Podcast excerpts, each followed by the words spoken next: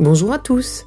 Dans la bibliothèque d'Anne, c'est mon blog de chroniques littéraires, et pour les rendre plus vivantes, je vous les lis ici. Bonne écoute.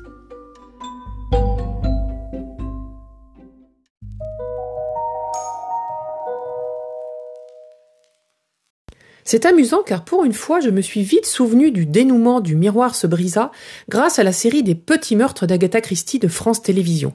Série que j'ai adorée du temps de Samuel Labarthe et qui me plaît aussi dans sa troisième mouture. C'est un épisode qui m'avait marqué et j'ai retrouvé dans les premières pages de l'enquête de Miss Marple la raison du meurtre. Marina Gregg est une actrice américaine connue qui vient d'acheter la propriété d'une amie de Jane Marple. Elle a fait faire avec son énième mari quelques travaux et est certaine d'avoir enfin trouvé son havre de paix malgré sa personnalité plus qu'instable. Pour fêter cela, elle ouvre sa maison à quelques invités triés sur le volet lors d'une fête organisée dans le parc par une association caritative locale. Bien sûr, la secrétaire de l'association, habitante du nouveau quartier neuf de Sainte Mary Mead, village connu car il abrite Miss Marple, fera partie des Happy Few.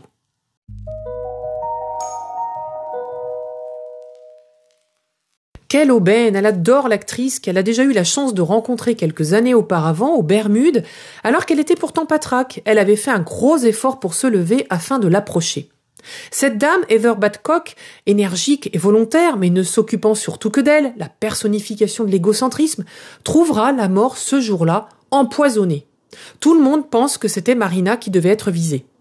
Jane Marple, sans vraiment s'en rendre compte, enquête avec Dermot Craddock, le petit-fils d'un ancien ami. Ça tombe bien, son médecin lui prescrit de l'action comme meilleur remontant à sa bronchite récente. Et tout le monde sait que Miss Marple a le don pour comprendre les personnalités de ses concitoyens, ce qui lui permet de rapidement détecter chez toute personne nouvelle qu'elle rencontre ce qui va poser problème. C'était amusant dans ce roman de voir Marple décontenancée par l'arrivée du nouveau quartier, par le supermarché, mais elle aime y faire la curieuse en s'y promenant. Amusant aussi de la voir affublée d'une garde malade qu'elle fera tout pour envoyer chercher des choses incongrues en ville afin d'être tranquille. Même si je me souvenais de l'intrigue, j'ai eu plaisir à la lecture. Pas de coup de cœur, car ayant lu déjà tous les Agatha Christie et les relisant en ordre chronologique, il faut vraiment que ce soit différent pour que je le trouve au-dessus des autres.